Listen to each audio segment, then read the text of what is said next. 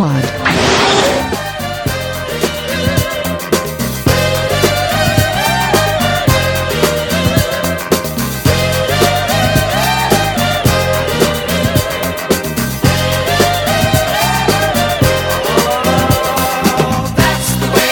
Para o avante, Decenalta, sejam bem-vindos a mais um One Shot. Eu sou o Pablo Sarmento e nessa edição aqui a gente tem Luiz Alberto, Diego Bacchini e o Marcelo Grisa. E a gente não escolheu a música que a gente vai tocar mesmo. Eu, eu, eu sugiro que quem escolha a música hoje seja o Grisa, porque nós descobrimos qual que é o terceiro segredo de Grisa. Ah, verdade. Eu fiz um pacto com o Grant Morris. e é por isso que eu tenho estes poderes. Saiu o anúncio, né, dessa HQ do Dan Jurgens. Jurgens! Ah, Bullets!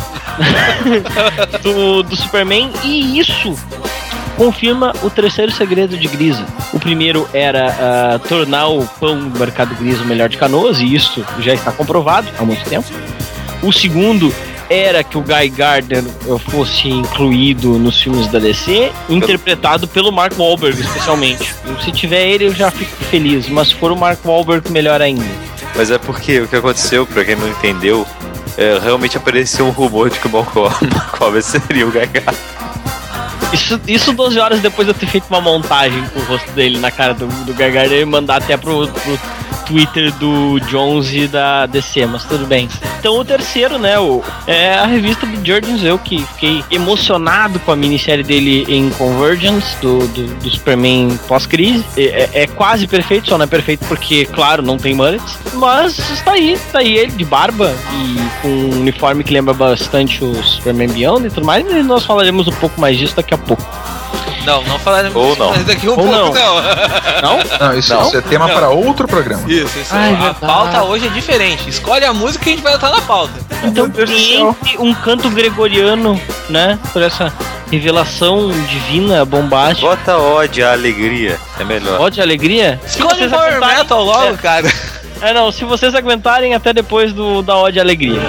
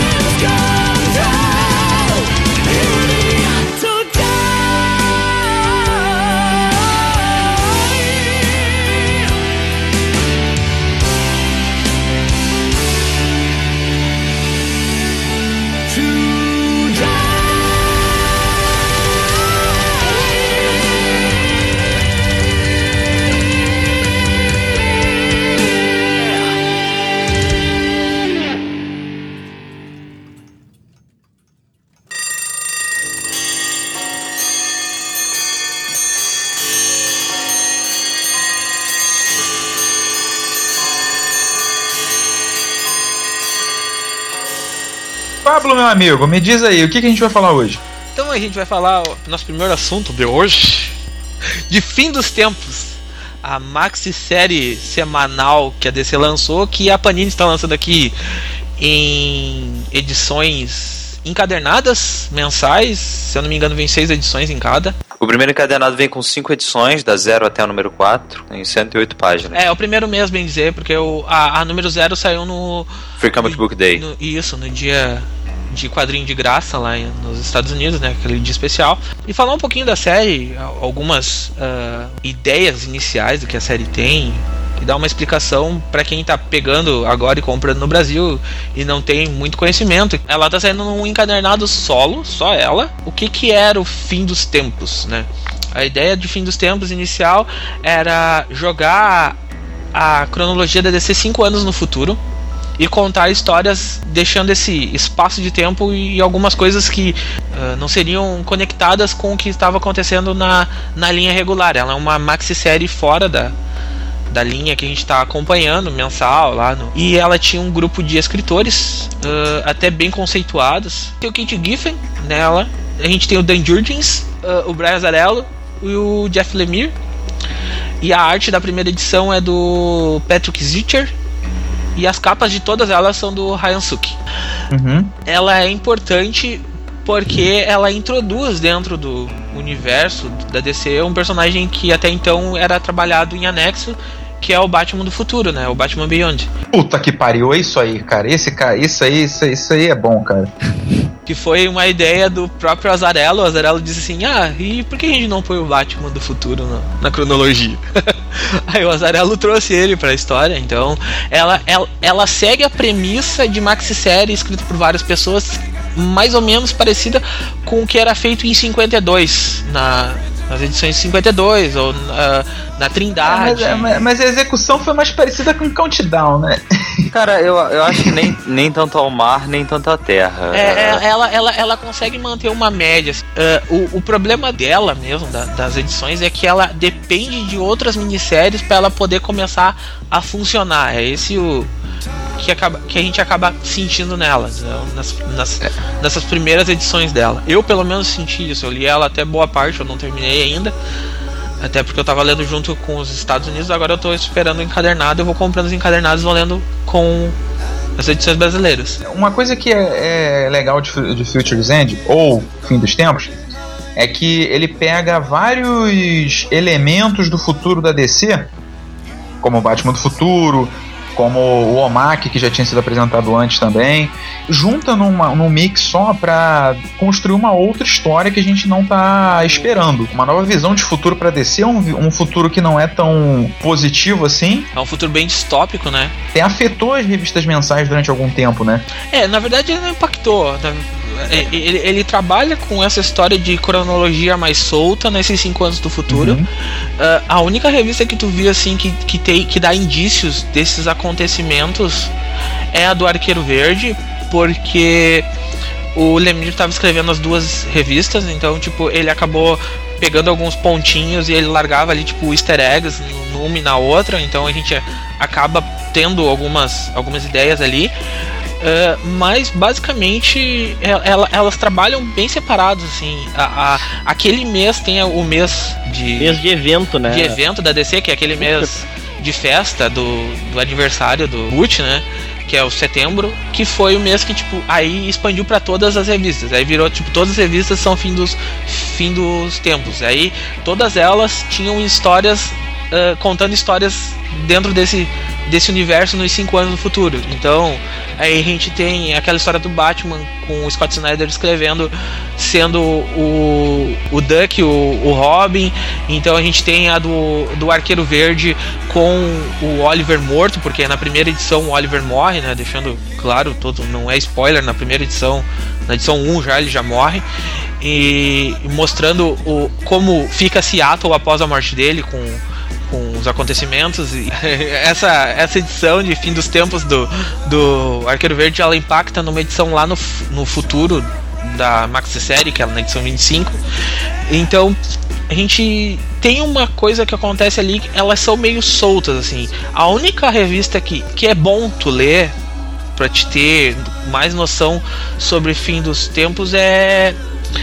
É. Terra 2 Fim do mundo. É, fim do mundo. Não, mas também tem uma, uma fim dos tempos. Essas número um, que é importante não só pra fim dos tempos, como pra Convergence é a do Gladiador Dourado. Sim. Que nem tinha revista mensal na, na época, né? Já tinha acabado a revista dele dos Novos 52. E o, o, o, o Dan Jurgens voltou pra, pra escrever ela e ela que começa a volta que dá, né? Que vai bater lá na frente em Convergence. Eu tô pra dizer que essa provavelmente é a revista mais importante de todas essas. de- inclusive, muita, muitas do fim dos tempos, elas não são tão importantes quanto a própria do Gladiador Gladiador. Dourado. É uma saga, tipo, uma saga pra te ler despretensiosamente, assim, tipo, ah, tô lendo, é uma história, é uma história que ela, ela é uma história conspiratória, bastante conspiração, assim, tu, tu tem vários pontos, ah, seriam quatro personagens principais a, a revista, que é o que é o Batman do futuro, o nuclear, o bandoleiro, ah, o Frankenstein, não, o Frankenstein. O Twin Drake também não tem Não, muito, o depois, o, depois o Tim Drake, e, É, depois- aí eles começam é, a trabalhar é, o. Tim Drake. Mas eram quatro, eram quatro pontos, assim, é o Bandoleiro, o Batman do Futuro, o Nuclear e o Frankenstein. São quatro personagens, cada um de um, de um escritor, no caso, né? É. E, cada, e cada um deles vão... vão E mesmo, é, mesmo futuro. eles vão, vão estabelecendo outros personagens, É. já aparece logo desde o começo, já na primeira edição, e quem já leu, aparece ali a Plastique, aparece um monte de gente que vai vai culminar lá na frente. Isso, aparece, aparece o Átomo também, né? O... o como é que é o nome dele? O... Uh, eu sempre esqueço o nome do Átomo. Electron? o Electron, isso? O Electron, o... Tá, não- eu não sei. Seria ideal se eles abandonassem e chamassem ele de átomo de uma vez. Mas eu acho difícil fazerem essa, essa alteração. Agora, Cara, seria, ide- seria ideal, principalmente porque Arrow tá instituindo, isso não vai demorar muito pra vazar também pros quadrinhos, de que Atom não é uma referência a Atom, e sim uma sigla de alguma, um, algum projeto maluco. Sim, sim. É, porque senão fazer uma, uma o Electron, como tem K no meio pra fazer uma sigla em português, vai ficar um. Cara, Electron foi uma ideia idiota, né? Sejamos francos. Uma- mas é uma, é uma ideia de quem? Da Abril. Então tá explicado. Ah, Não, não, não, não, não, que abriu, Não, não, tô- nomeou o, o melhor personagem É, do mundo, não. que é o Ajax. ela, ela é siglas que nem a, o Frankenstein Agent of Shade, né? Eu não sei mais o que eu posso falar disso aqui, porque, tipo, ah, fim dos tempos ela termina exatamente. Fim dos tempos.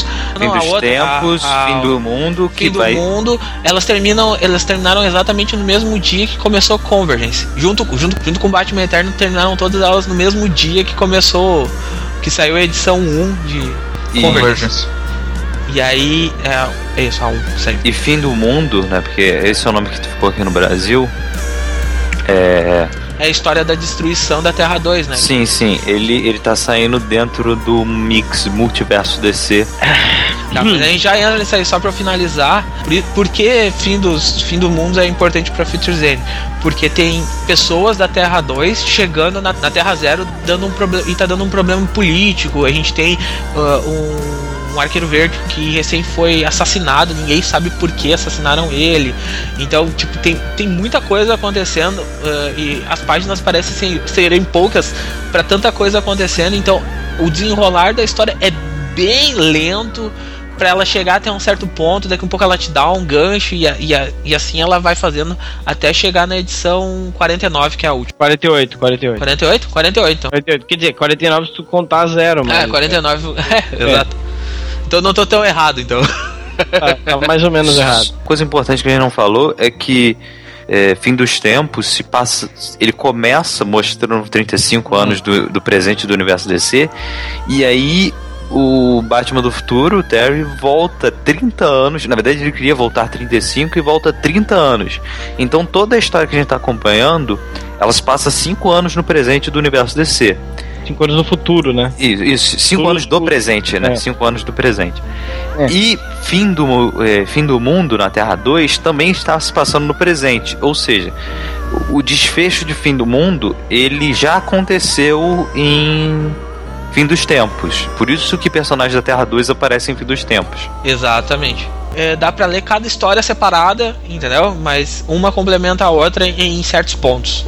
A narrativa ela é construída dessa maneira, você consegue ler ela de maneira independente, sem prejuízo nenhum? Sim. É aquilo, complementa, né? A leitura, você, você entende mais do universo que está acontecendo, você lendo as outras coisas, mas de, de nenhuma forma é, é obrigatório que você esteja lendo as duas coisas.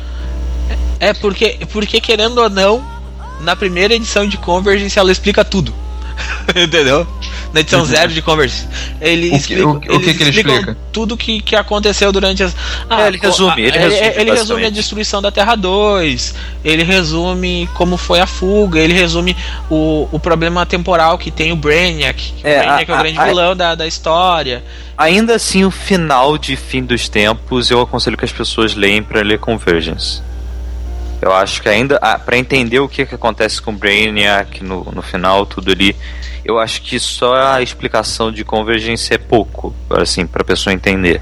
Eu, eu percebi muita gente eh, não entendendo o que estava acontecendo por causa disso. A impressão que eu tive com- com- quando eu comecei a ler Fim dos Tempos é que ela estava, na verdade, repetindo uma fórmula, que era daquela edição semanal, e que estava se preparando para um evento maior, mais ou menos nos mesmos moldes que Contagem Regressiva para a crise final foi, e para mim ela não se sustentava. Inclusive, na época que a gente estava fazendo aquelas resenhas periódicas no site, que vocês podem procurar aí no post, é, o Felipe reclamava muito disso, né? Que a história parecia que não ia pra lugar nenhum, que ela não tinha um objetivo. Vocês acharam dessa mesma maneira ou vocês pensam diferente? É, é, é, como era a primeira que eu peguei, assim, que eu tô, tava acompanhando semanalmente, que eu parei pra acompanhar semanalmente, pra mim ela, tipo, era de boa, assim, tipo, ah, eu, eu tava lendo, era uma diversão, tipo, cinco minutos eu lia e, e, e na semana que vem eu lia de novo, era tipo uma sériezinha de TV, entendeu? Porque ela, ela tinha o mesmo molde, tipo, acontece nada, no final deixa um gancho, aí tu, porra, vou ter que vir semana que vem pra ler. Aí, é- era exatamente assim pra mim. E de qualquer forma, ela acabou sendo uma ponte para um evento maior que foi Convergence, que a gente achou que não, achava que não era nada e acabou se transformando nisso tudo aí que no final dela. O que eu percebi é que ela deu uma melhorada muito boa justamente quando depois do mês da do mês comemorativo, que ali ela se encontrou e dali pra frente ela foi não foi excepcional como 52, mas ela dali pra cima ela ela conseguiu se manter em boa qualidade, sabe? Foi foi boa. Tinham, tinham as últimas edições, mesmo com muito artista fazendo, né? Filler, eu achei algumas edições muito bonitas também. E a história eu achei que no finalzinho eles foram se encontrando, sabe? No começo eles estavam meio perdidos e mais pro final eles conseguiram encontrar o, o timing pra, pra conseguir construir a história. Eu fiquei com a impressão, sabe do que? Que eu acho que é o seguinte, que no final das contas, assim como o Countdown, no final das contas não faz diferença nenhuma. Eu ia comentar isso porque o Diego e o Pablo falaram assim, não, porque se você lê em Convergence, a primeira página, ele já te dá um resumo É. de tudo, então não preciso ler merda nenhuma. É, Não, tipo, é uma Cara, história é- interessante é uma- enquanto história, enquanto narrativa. exato, entendeu? exatamente isso. problema Mas não É ela é, é, é interessante pra, pra, pra tu ler algumas coisas que estão sendo agora no DCU, Batman Beyond. É que porque você fosse a- porque- direta. é, porque querendo É. ou não, o único resquício que sobrou de fim dos tempos é Batman Beyond, que o fim dela é importante pra te entender o começo de Batman Beyond. Sim, sim. É, e algumas verdade. coisas que devem vir no futuro. É, a, a exatamente. J, na verdade, é, algumas coisas devem vir no futuro. Até se tu, por exemplo, pelo menos quer entender a história do Gladiador Dourado, que possa aparecer aí no, no, no futuro, tem que também ler a. a- além de, de Convergence, tem que ler essa. essa. Fim dos tempos, Gladiador Dourado número 1. Não, é assim, é, é igual aquela parada, cara. Você vai ver o, você vai ver um filme de tragédia tipo Titanic, você sabe que o navio vai afundar no final, então você quer curtir a viagem. Então se o cara quiser curtir a viagem de que é você entender o que, que aconteceu nesse universo DC pra ele ficar do jeito que ele é apresentado no começo, você vai ler e tipo eu acho que é uma, é uma leitura honesta, sabe? É aquilo que eu falei, não dá pra você esperar outros 52, eu acho que isso é muito difícil de acontecer. Mas é uma é honesto, sabe? Não é ruim igual contagem agressiva, sabe? E não tem patrocinador, não é a mesma coisa também. patrocinador, né, cara? A diferença é. É, aí vamos, vamos para tentar ir pra polêmica. É, o, o, o que que aconteceu? Explica aí, Pablo, qual que é a treta que tá rolando? não, não chega a ser uma treta, assim, a gente, a gente não tem como. Trabalhar com o dinheiro dos outros, né? A gente trabalha com o nosso dinheiro e as escolhas uh, editoriais da Panini, que representa a DC aqui no Brasil, são escolhas dela e a gente não tem como se meter muito. Uh, o que está acontecendo, que a gente percebeu é que, tipo, por conta de multiverso ter sido muito importante para o universo DC, só que o que aconteceu? A Panini quando lançou, lançou essa edição como com o nome de Multiverso DC. Multiverse não era Multiversity ou não era Multiversidade, que seria a tradução mais literal, porque é multiverso e diversidade. No caso, é, era a junção dessas duas palavras, porque é exatamente sobre isso que Multiverse fala. Sim. E ela traduziu para Multiverso DC e fez um, um mix, um mix, um mix, né? Que dentro desse mix tem edições de é, Terra 2. Fim do mundo. Fim do mundo. Ah, eu sempre digo fim dos planetas, ou porque eu falo fim do mundo e Terra 2. É, é, é, um mix com essas três edições. É variando, um... variando bastante. É, não, não é uma, uma coisa assim que, que eu quero, antes da gente começar, é assim, ter colocado Terra 2 ou ou Terra 2 Fim dos Mundos, dentro, eu, eu Fim do Mundo, não, dentro, não acho um problema propriamente dito. Eu até lembro do, do Comic Pod 100 que o, que o Sidão é, participou, que ele falou: ah, se eu tenho duas revistas boas e seis revistas ruins, se eu sou editor, eu vou botar. Vou dividir, né? Botar uma revista boa e também três ruins e dois mix diferentes. E se eu for o leitor, eu vou querer matar esse editor. Porque é assim, cara, você, Panini ela precisa ver fim do mundo, sabe? Eu acho ela até um pouco inferior a fim dos tempos. E é uma parada aquilo, né? Você já sabe que o, aquela terra vai acabar. Então o clima que a revista tava tendo era um clima meio para baixo. Tava fugindo muito do estilo da revista mesmo. Tipo, não tinha mais ânimo de você ler a revista porque você sabia que aquele universo ia acabar. É, talvez, talvez é aquela questão assim, não, não na verdade que a história seja ruim, mas por que, que fizeram uma semanal com isso, sabe? É, sim, sim, sabe, desnecessário. Mas isso não é culpa da Panini e tal, e ela precisa vender. O ponto dela botar dentro do mix é um pouco questionável, mas ela precisa vender isso e dá para entender, sabe? Mercadologicamente, eu entendo e eu, e eu estava disposto a comprar. Até mesmo com um papel bem questionável, usar o Prisabrit numa, numa série de qualidade como Multiverse. Mas também entendo de que, tipo, lançando o Prisability o preço cai, com isso aumentam as vendas, e aí quando se lançar um possível encadernado de luxo, é, o papel vai ser bom, tudo mais. Qual é o grande problema então que a gente está se referindo? É a questão da tradução, porque a princípio a gente não nem mesmo falou nada porque a gente não tinha certeza, mas agora a gente tem. A gente deixou aberto assim porque talvez Multiverso DC fosse só o nome do mix, né? Só o nome que a Panini deu para ser o título do mix que ia ter Multiverse e Terra 2 e Terra 2 Fim do Mundo. Só que não. Dentro dos créditos de The Multiverse está escrito como Multiverso DC. Né? Dentro dentro dessas 13 horas de análise que a gente teve de podcast, esmiuçando muito, falando muito sobre cada uma das edições, ficou muito claro de que The Multiverse é uma série focada em diversidade étnica e cultural. Então, o nome Multiverso DC, apesar de ser marcante, apesar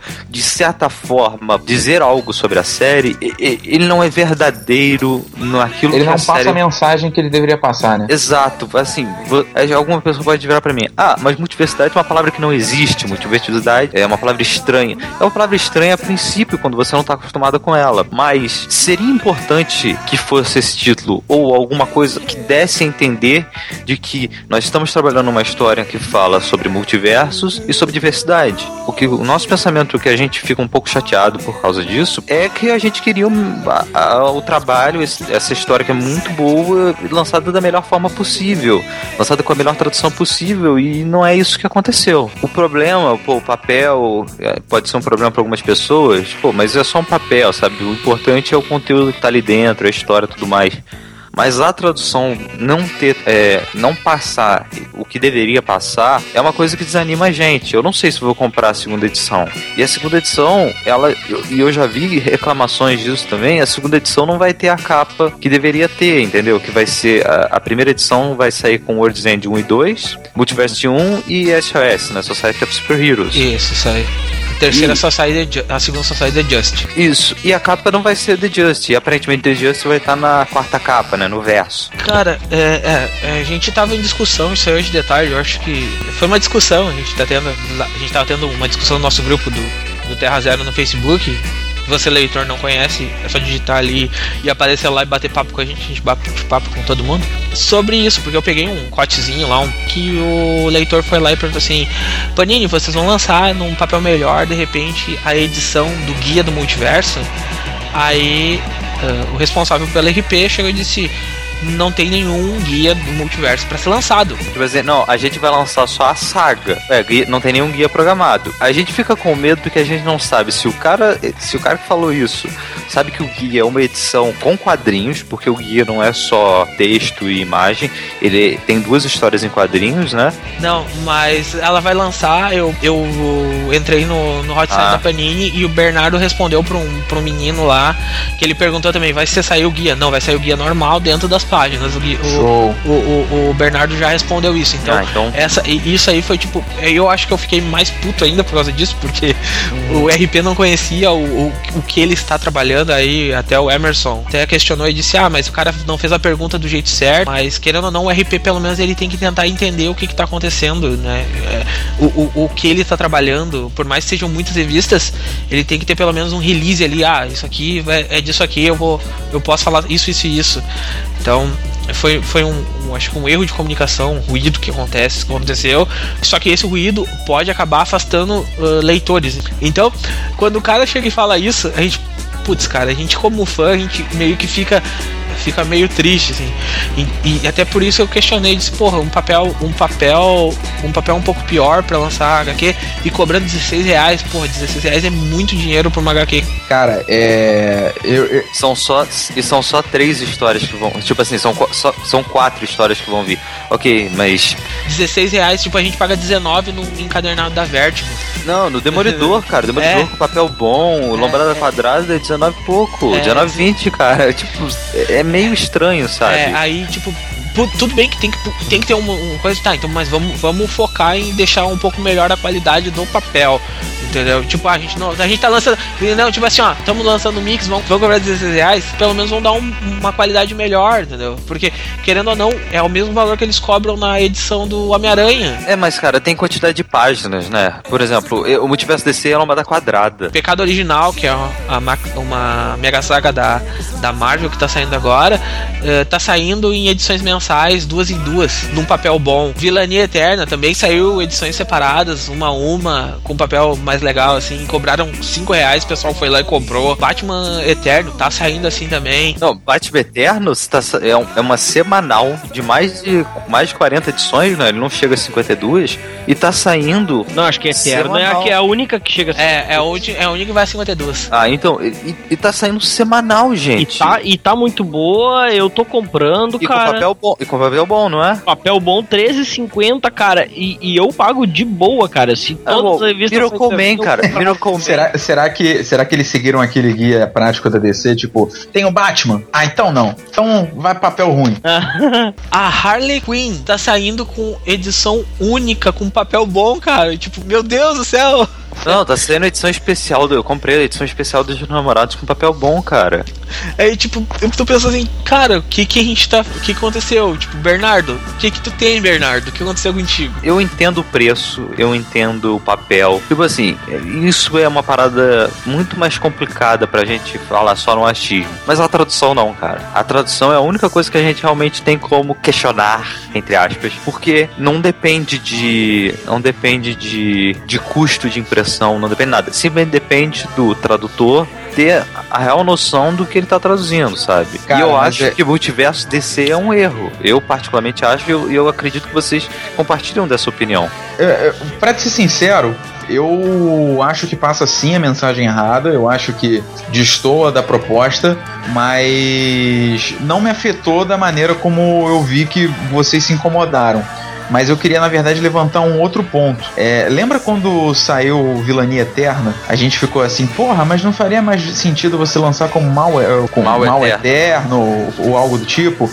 E quando saiu Future's End, a gente ficou assim, porra, mas fim dos futuros não faria mais sentido do que fim dos tempos? Eu não sei mas eu tenho a sensação de que a Panini tá querendo evitar colocar nas revistas os mesmos nomes que alguns fóruns de Scan estão colocando para as traduções. Quando eles não tem como fugir, tipo Batman Eterno, porque não tem como você criar outra, outra coisa a partir disso, eles mantêm. Mas quando a revista eh, tem um, uma força maior, ou quando, enfim, eles podem ser um pouco mais criativos. Eu acho que eles preferem essa estratégia de colocar um nome diferente por conta dessa, de, dessa questão dos fóruns. Eu não, eu tô, eu tô, falando isso assim, baseado em pura percepção de, de, mercado. Eu acho que pode ter sido uma decisão que eles tomaram. Não sei se é a mais certa ou se é a mais errada, mas é, é a sensação que eu tenho, cara. Por isso que eles não quiseram usar o nome de multiversidade, inclusive. Eu entendo que talvez ela possa querer evitar isso, mas não dá para evitar, sabe? Dá, dá para evitar e assim, eu não estou dizendo que que isso realmente foi uma decisão deles e às vezes essa decisão pode não ser nem uma questão visando um público nem nada, às vezes é uma decisão baseada só em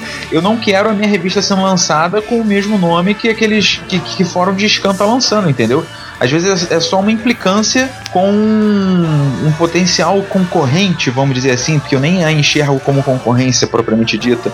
Mas às vezes é uma, uma como você bem disse, é uma picuinha, pode ser isso. Eu acho que o mercado brasileiro, principalmente, ainda enxerga esse tipo de coisa de uma forma negativa e não sabe aproveitar as oportunidades que isso gera. Por quê? Muitas edições que eu li, é, eu comecei lendo em, edições de scan e depois, quando a Panini foi lançando, eu comprei. Por exemplo, o mais recente que saiu, Batman Noel, que levou anos para chegar aqui no Brasil. Sim, sim, acho que muita gente funciona assim, sabe? Até porque você sabe que você precisa manter o mercado. É aquilo, eu baixei ela porque gosto dela. E como eu gosto dela, eu também quero ter ela no físico físico, entende? Falando desse jeito, dá a impressão de que a gente tá querendo avacalhar o trabalho dos caras. É, justamente o é... contrário, né? E, exatamente isso. A gente não tá querendo dizer que Panini é um monstro todo. Dizendo assim, ó, aqui você se equivocou, Panini. Desde que a Panini começou a trabalhar com DC e Marvel no Brasil ela melhorou muito, né? A gente não, não vamos, sim, não vamos, não vamos dizer assim, meu Deus, a Panini tá fazendo um monte de coisa errada. Não, são erros pontuais, são erros que a gente como leitor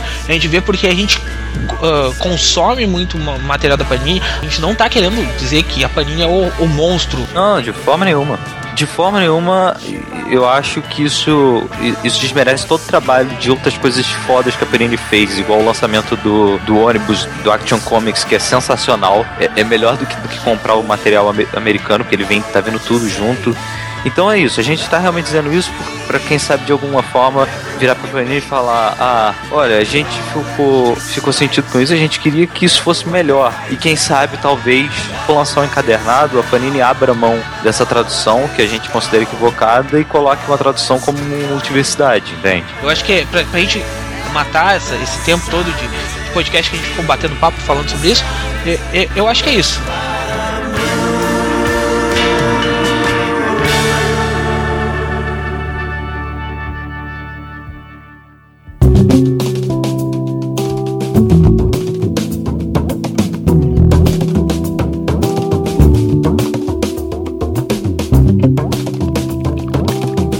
Falar de quadrinhos digitais.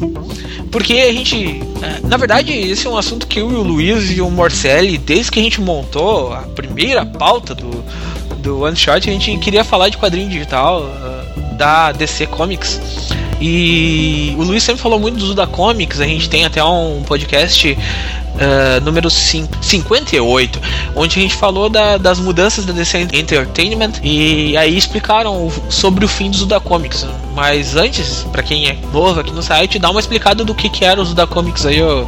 O Zuda Comics ele foi uma iniciativa da DC, começou em 2007 que incentivava tá, é, autores de quadrinhos a publicarem os seus, as suas obras em formato digital. Eles ainda usavam um formato de. É, é era um formato próprio justamente para você ver na internet, para você ver no seu navegador. Era uma iniciativa que tentava buscar novos talentos para editora com quadrinhos mais autorais. É, a Marvel, inclusive, tem suas, os seus próprios selos de quadrinhos mais autorais, como o Icon, que gerou o Kick-Ass, por exemplo. É, na verdade, o Zuda é um, um, selo da DC que buscava esses novos talentos, porque tinha Vertigo também nessa época, né? Tinha o Wildstorm Tinha o Wildstorm, exatamente. A gente tinha vários. O Helix também foi um selo que também queria buscar novidade, que, que de lá veio o Transmetropolitan, né? Exatamente. E o Zuda era mais um desses selos, só que ele era especificamente focado para um formato digital, um formato novo. É, a DC estava buscando uma nova frente de mercado com isso. Infelizmente, em 2010, ela, a iniciativa acabou por conta das reestruturações que a DC passou com, com a criação da DC Entertainment. Porém, eles foram indicados alguns prêmios da indústria, prêmios fortes como o Harvey Awards. Por conta dessa, dessa iniciativa toda, foi criado, alguns anos depois, já que deu resultado, o selo do Digital First. Na verdade, o Zuda ele não foi totalmente destruído, ele foi, foi tomado por um braço da, da DC Entertainment, ele não trabalhava com o pessoal da DC Comics diretamente, né? Ela, ela virou um braço da DC Entertainment lá em Burbank. Ela não trabalhava diretamente com o pessoal da DC Comics uh, em Nova York, ainda não estava tudo unido.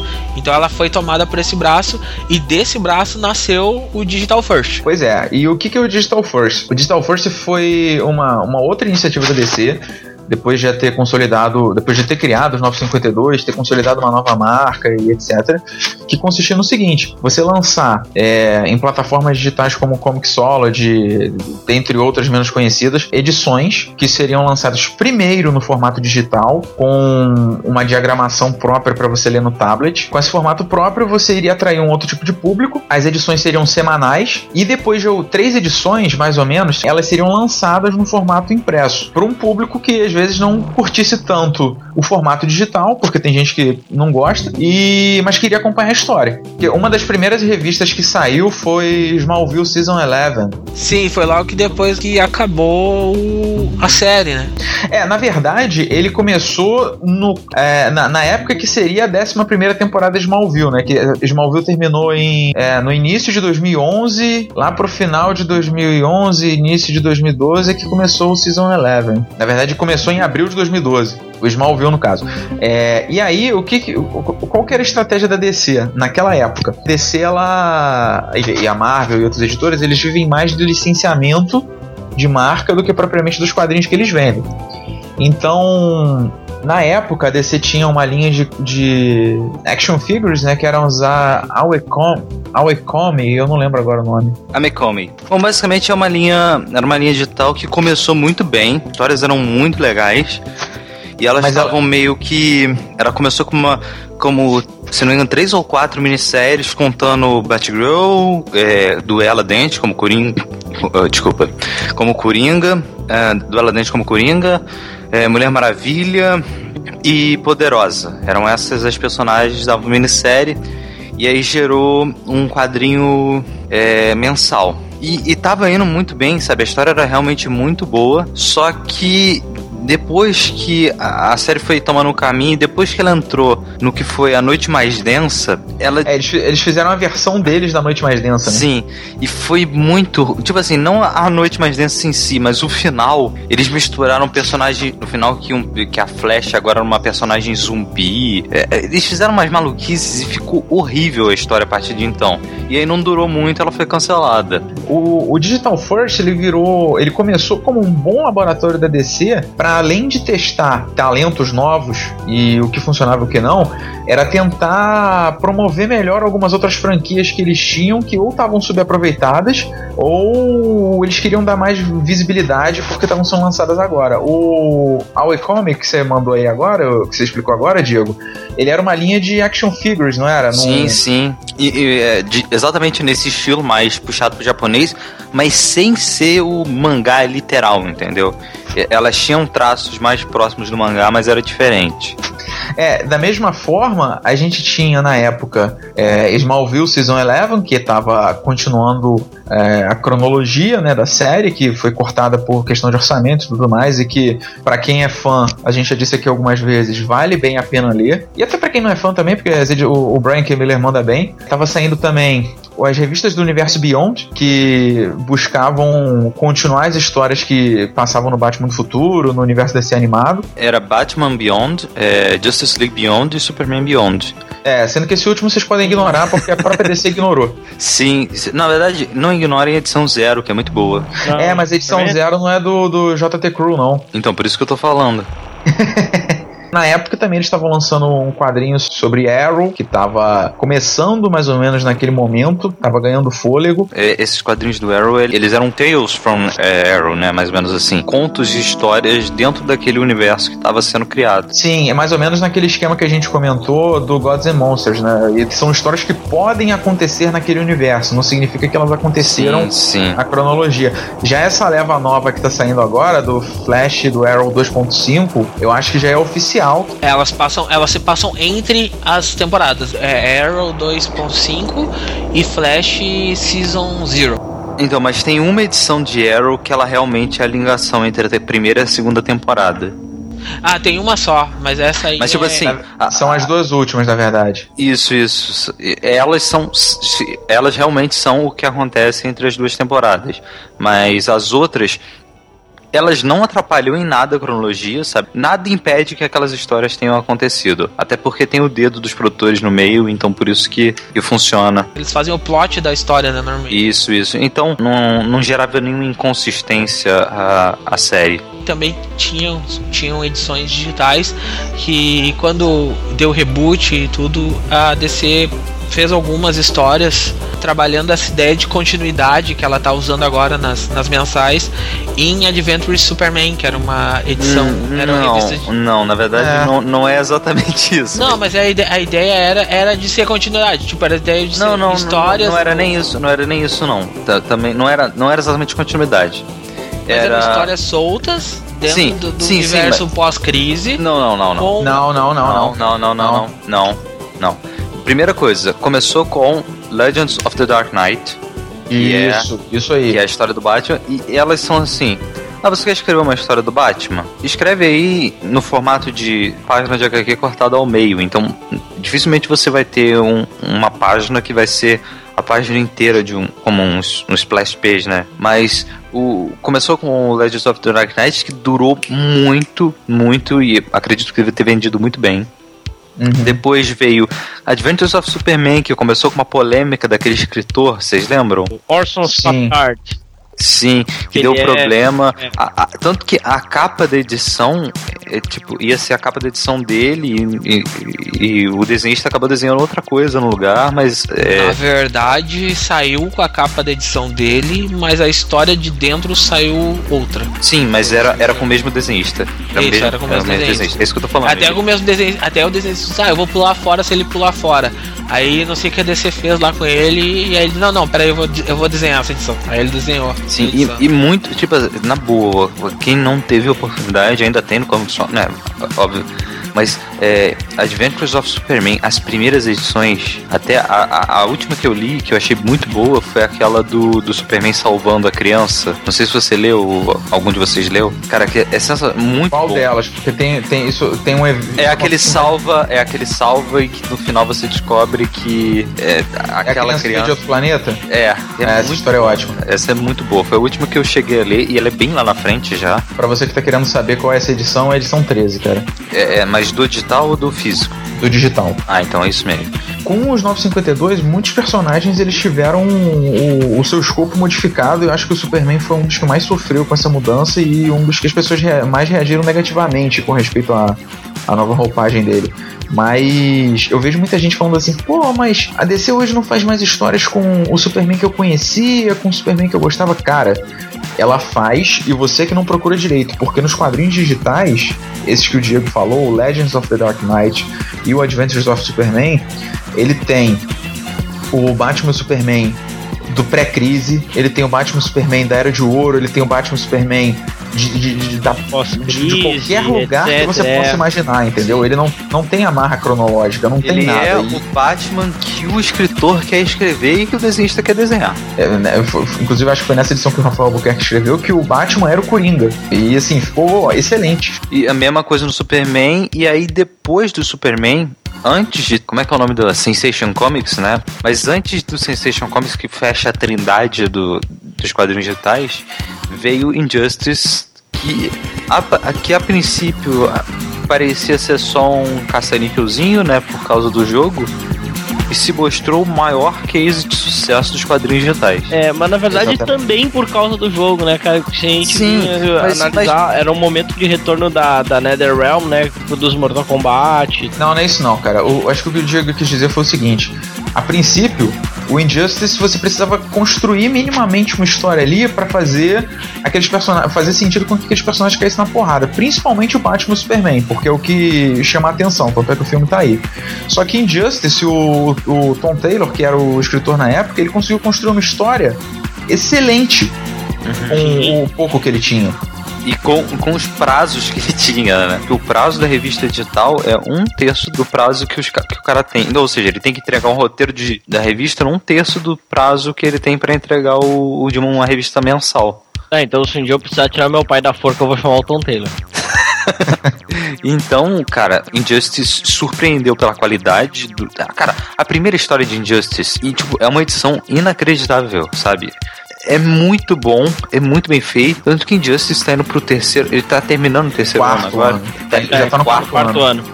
Mas ela termina com 5, né? Porque o. Sim, o- sim. o- E eu tenho certeza que depois que sair o quinto ano, vai ter o segundo jogo pra ser a continuação. Não, já foi anunciado o segundo jogo. Isso, vai ter um Injustice 2 e o que foi na o que foi feito nas HQs eles vão usar como ideia pra fazer no jogo. Mas, mas com certeza ele vai sair depois do ano 5, né? Ah, certamente ele vai sair depois do ano 5, hein? Justamente depois do ano 5, justamente pra aí que ele sair, eles vão ter mais um escopo de ideias da, das HQs para desenvolver. Injustice é realmente um jogo muito bom. E eles conseguiram fazer uma história que deveria ser só um tapa-buraco, né? Só um. um É ah, só vamos vender o um material. né? É, é, não, nem isso. Vamos vender. Ah, a gente precisa vender mais material licenciado. Ah, vamos vender HQ, já que é tudo da Warner. Uhum. E deu muito certo. Isso, isso que é o grande. É, isso que é o impressionante. É, lembrando, lembrando que depois disso a Warner ainda teve mais ideias. eh, como eles viram que deu certo a ideia do Smallville de continuar ah, as histórias, eles resolveram levar isso para outros pontos. E aí eles trouxeram Batman 66, que também é um, um sucesso. É, um achado, cara. Aquele, o- Jeff Parker manda bem pra caralho. Uma coisa que eu achei legal é que, assim como Smallville, Batman do Futuro e outras franquias que eles continuaram, é que Batman 66 não se limitou a contar as histórias que estavam restritas àquele mundo. Eles expandiram isso, eles inseriram novos personagens como a Arlequina, eles vão inserir o Bane agora, estão trazendo mais coisas àquele universo, o que é uma coisa que o, o- o Morrison falava bastante, fala bastante no livro dele, que é o seguinte: se você colocar informação suficiente num universo ficcional, ele próprio ganha vida e é, é, consegue seguir o rumo por conta própria, como se fosse um rio. E é- é- dá pra enxergar muito bem isso nesses, nesses quadrinhos digitais, porque você não vê uma disparidade grande entre aquilo que estava sendo feito originalmente na, na- na- série original e aquilo que está sendo feito no quadrinho digital, o que, que é muito bom. É, e agora acabou de sair também, Wonder Woman 77. que é também continuação, é histórias que se passam dentro daquele universo da Mulher Maravilha da Linda Carter. Eu li o primeiro, achei umas referências bem divertidas, mas não é pra mim, sabe? Eu não sou o público dessa, dessa revista nem da série. Não, eu ia dizer que sobre o Batman 66 que eu fiquei sabendo esses dias que quem ia escrever mesmo Batman 66 era o Mark Wade, não era o Jeff Parker. Olha aí. O Jeff, o Jeff Parker deu um balão no Mark Wade e tomou a frente do- da coisa. É só, é só a, a carga de curiosidade mesmo. É, mas assim, eu não sei o que, que o Marco Wade faria, mas o Jeff Parker tá mandando bem pra caralho. Certamente. Não, e além disso, pra, pra, só pra gente finalizar o papo, uma coisa que essa linha da DC melhorou bastante é que no início a arte ela ficava um pouco prejudicada por conta desse prazo meio escasso. Se você pega as primeiras edições de Injustice, ou de Arrow, ou de Smallville, você percebe que a arte final não tá tão, não tá tão bem feita, que os desenhos às vezes têm alguns erros de proporção que eles depois corrigiam na versão impressa, mas que hoje em dia esse é o tipo de coisa que não acontece mais. Por exemplo, na época que começou a sair Adventures of Superman, que já foi um pouco depois, esse, esse tipo de coisa já ficou mais difícil. Hoje em dia você pega uma edição digital que é lançada, ela já é feita dentro de um prazo que esse tipo de coisa não aconteça. E uma coisa que a gente não pode deixar passar batido quando falou do Batman 66 é que ele foi a primeira revista que a DC lançou no formato digital, propriamente por formato digital, que você compra a edição e os, os balões vão aparecendo pouco a pouco, as onomatopeias vão aparecendo pouco a pouco, às vezes você tá vendo um quadro e parece que você tá vendo os elementos do quadrinho aparecendo aos poucos, sabe? Como se fosse é, uma animação mesmo. Sim, isso, sim, isso é muito maneiro. Que acaba, acaba te... se perdendo, né, na, na hora que você faz, que você imprime, e é uma experiência que você só tem mesmo se você lê o digital. Esse eu acho que foi uma sacada de mercado do caralho deles, mas infelizmente eu não vi outras revistas seguindo essa mesma linha. Ia ter a do. a do, a do Batman Arkham Origins. Uma que ia ser até mais, que ela ia ter som, você ia poder escolher o final da HQ. Só que eu não vi. Ela, tipo, ela desapareceu essa revista, sabe? É. Não, eu acho que vale a pena a gente citar que é, a gente não tem métricas hoje para medir qual que é o sucesso do, dos quadrinhos digitais para descer hoje porque as métricas de mercado que existem vêm da Diamond e a Diamond só registra quadrinhos impressos. A métrica de quadrinho digital que a gente tem é o top 10 da semana da do Comixology, ele fica naquele cantinho ali dele. E a venda de Kindle na Amazon. É, no Amazon. Que aí que, aí que vem, que aí que a porca tos rápido, porque Injustice conseguiu um milhão, né? E aí eu... é um valor absurdo para um quadrinho. Sendo que o Kindle não deve ser o principal, né? Ainda não. Exato. É, o Kindle é não é nem o Comixology. Então, na época que ele chegou isso, a Amazon não tinha nem comprado o Comixology ainda. Eu queria propor um, um, um debate final. É, que quadrinho digital vocês queriam ver sendo lançado pela DC? Gladiador Dourado, pegando tudo, tudo, tudo, tudo que já foi feito na DC. Assim, tipo, viajando Nossa, pra Era de Ouro. Pra, acaba assim, o, o gladiador viaja no tempo, tipo, cai no meio do, da guerra do, do quarto mundo lá, tipo, do, do Kirby, assim. Bagunça acontecendo e ele tem uma aventura lá. Daqui a pouco corta, ele aparece lá no Superman da Era de Ouro. Aí corta, vai pro a doideira, assim, a doideira. Diego, o que, que você queria ver? Ah, cara, eu, é bem óbvio, né? Eu queria ver o poder de Shazam pro Jerry Wardell.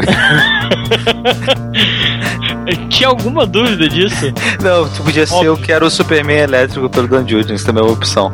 Ah, também, também, também é uma opção, é verdade. Não, mas eu já tenho o Superman com o Dan Jurgens. Não, eu quero o elétrico, mas o azul.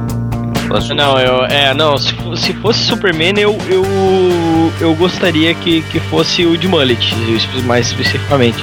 O Sidney Superman, Magal. o Sidney Magal, o Superman, né? uh, o Super Magal. Mas o que eu gostaria mesmo, né? Acho que, que, que é muito claro que eu gostaria que acontecesse.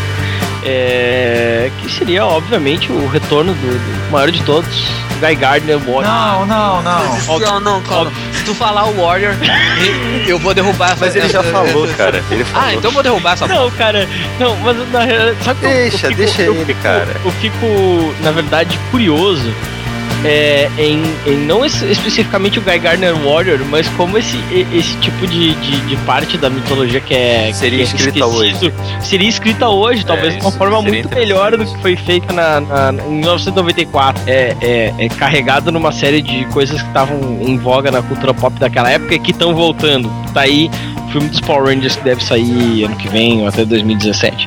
Então, eu gostaria de ver isso reescrito de uma outra forma, quem sabe ser muito melhor do que do que foi, assim, né? Até com o, o primeiro, só o primeiro arco o Grant Morrison, depois deixa o resto com o melhor de todos. O grande, o incomparável Dan Vado. Meu. Meu, acabou. O, o Dan que vale. O que, que você queria, Luiz? O que, que você queria? Eu queria ver em quadrinho digital o Burton Verso de volta com o filme que o Joe Schumacher não filmou. Cara, eu tava pensando nisso ontem, cara. Eu também Superman queria. Lives, cara. Não. Porém, porém, o que eu queria que eles fizessem era o seguinte: porque assim, a proposta original do filme de Schumacher era de tentar botar as coisas de volta nos trilhos, né? De tentar fugir um pouco daquele tom galhofa, vou voltar àquela, àquela hora mais dark, porque o Schumacher ele era reconhecido antes desses filmes como um bom diretor de suspenses. Então, eu queria ver alguma coisa nesse sentido de duas maneiras: ou dele fazer isso, ou dele simplesmente de, de, de, acordar e falar assim: é, da DC falar assim, olha, Batman eternamente, Batman e Robin nunca existiram e a gente vai adaptar aqui o que seria o Batman 3 do Tim Burton original, que ele queria fechar, queria fazer trilogia, que inclusive eu já escrevi sobre isso.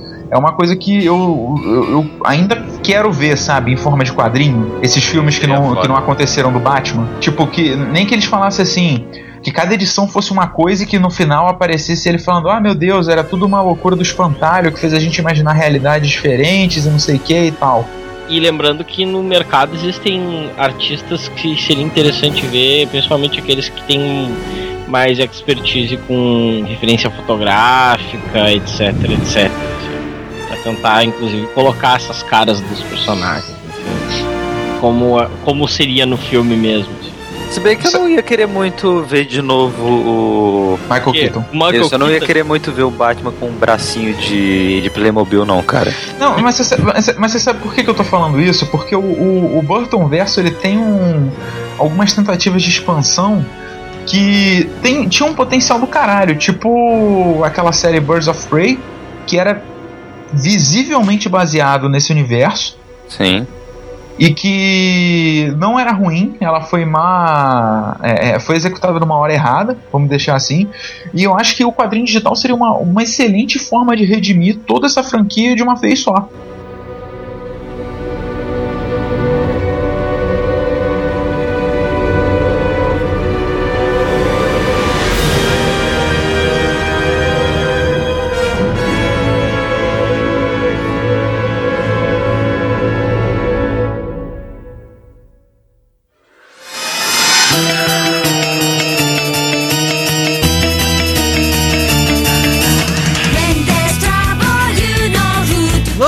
Bloco dessa edição. Uh, dentro do Cartoon Network, um, um, uma animação muito charmosa que se chama Teen Titans Go.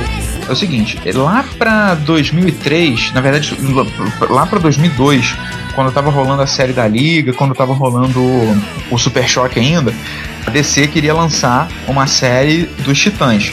E essa série foi lançada com o nome de Teen Titans e contava com a formação original do Pérez. É, o Robin, a Ravena, a Estelar, o Mutano e o Cyborg. A animação toda ela tinha um clima, ela não, não, não combinava em nada com o restante das outras, com as outras animações do, do, DC, ela tinha um tom muito mais de humor e descontração do que aquele tom mais sério que o Bruce Timm vinha colocando na, nas animações que ele, ele era responsável, né? Cara, eu conheço muita gente que não, não lê quadrinhos, mas adora essa série. Tipo assim, Cara, eu tenho amigos da faculdade uh -huh. que são malucos. Aí quando eu mostrei que Titans Go, a decepção deles foi gigantesca, porque de Titans Go é, é muito mais uma pegada infantil do que o original Teen Titans. É, que era, era pelo menos assim, o Teen Titans, pelo menos ele era infanto juvenil. Ele Sim, não era o Teen Titans Goes, ele é infantil com muitas referências pra, pra gente mais velha, mas Cara, ele não tinha, é. Tinha a musiquinha das guriazinhas da Sim, sim.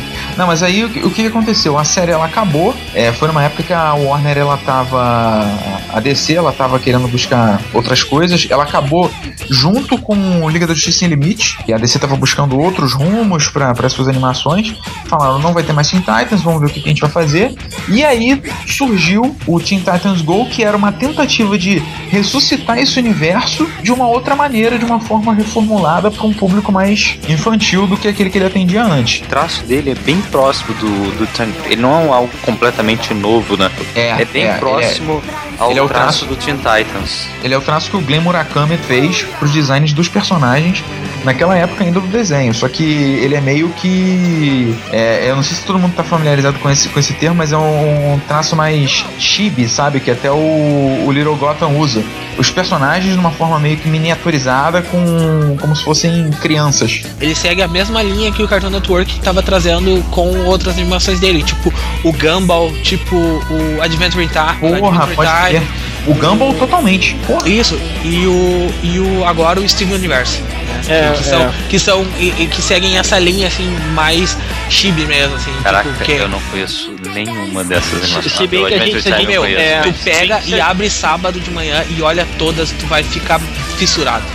Se bem Esquece. que se tu, por exemplo, se tu joga, por exemplo, a Steven Universe, que tem ah, às vezes uma coisa de, de, de- tem uma mensagenzinha, uma coisa mais infantil, mas tem uma, uma, uma história maior por trás e tem alguma coisa de ação, ela me lembra, o Steven Universe me lembra o Teen Titans antigo. Ah, até, até o próprio Adventure Time. Eu, eu tô achando Teen Titans Go melhor do que Adventure Time. Um dos motivos que levou o cancelamento de Teen Titans, além da reestruturação da, da- do setor de animação da DC, foi que ela começou a ficar sombria demais. Por quê? No final da segunda temporada, é, envolveu toda aquela treta lá com o Slade, com o Exterminador no caso, e quando você coloca um personagem como Exterminador na, na história, não tem como a coisa ficar soft, né? Você tinha ainda toda aquela trama complexa que permeou a história do, do, do Pérez do Wolfman no desenho. Fugiu um pouco do escopo deles e quando o Teen Titans Go ressurgiu, aliás, quando os Teen Titans ressurgiram em Teen Titans Go, eles tentaram se ater mais a essa coisa de vamos contar uma história aqui para crianças, mas de uma forma que os pais dessas crianças também consigam se divertir. Exatamente. É, é- é exatamente isso. tá tudo lá. Só tu querer. Apelo universal, né? É, eu acho que é a mesma ideia que eles tinham quando começaram os Teamverse também. O Teamverse ele tinha muito disso.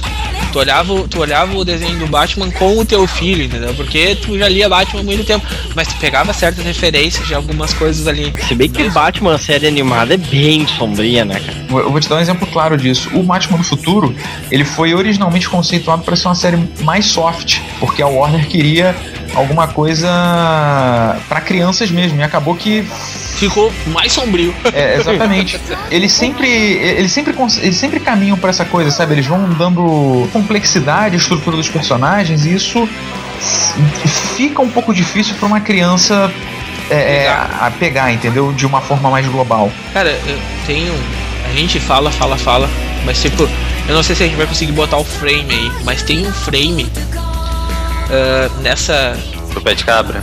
Do pé de cabra. Esse frame é incrível, cara.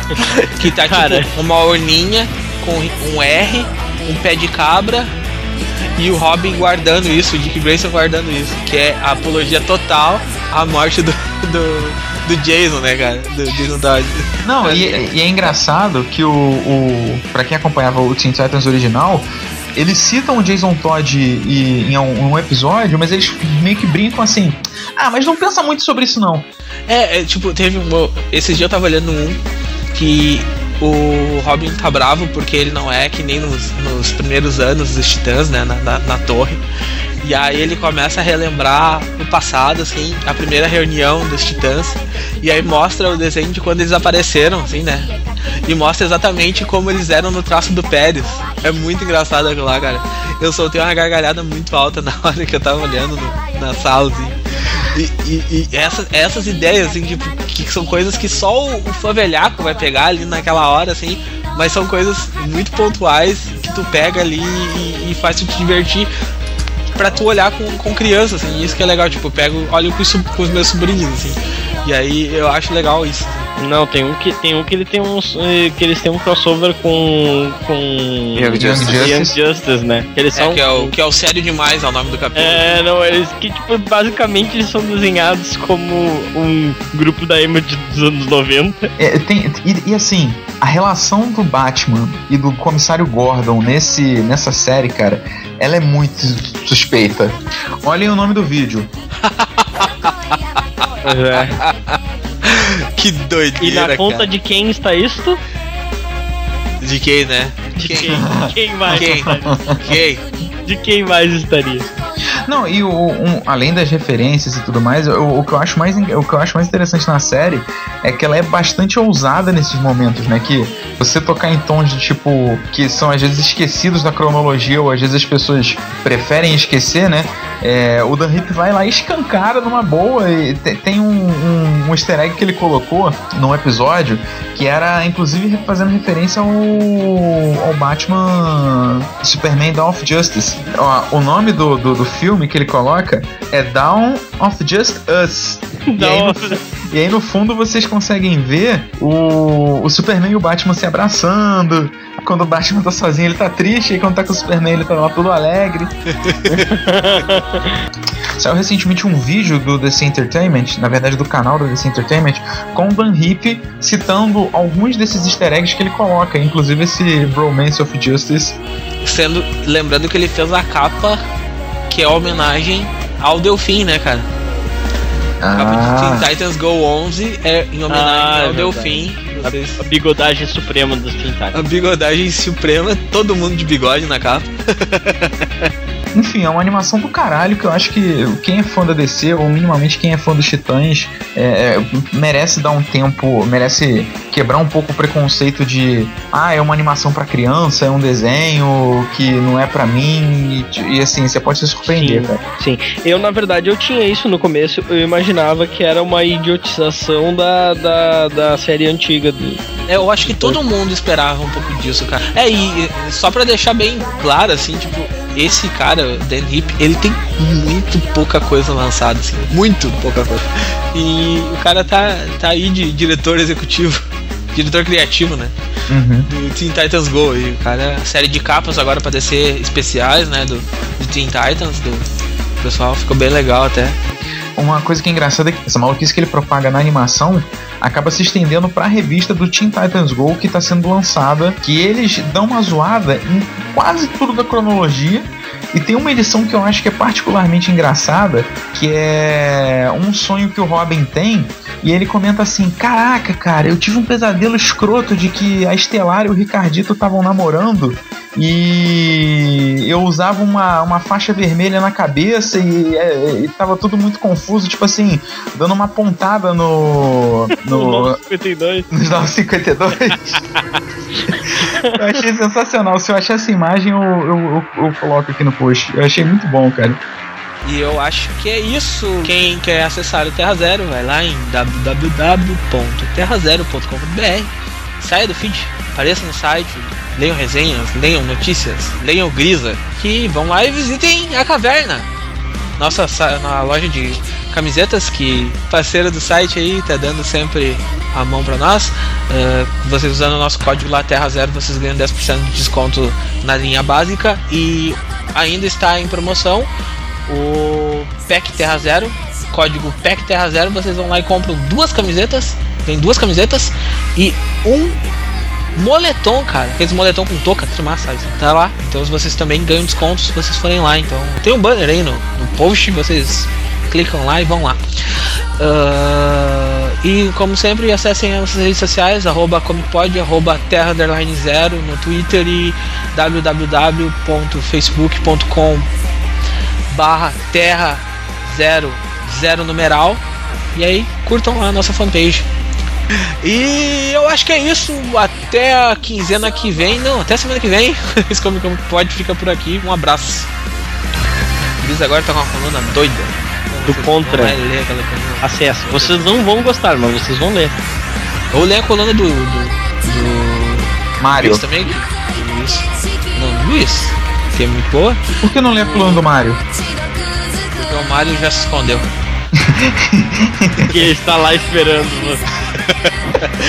E nós apoiamos, porque apoiamos a diversidade.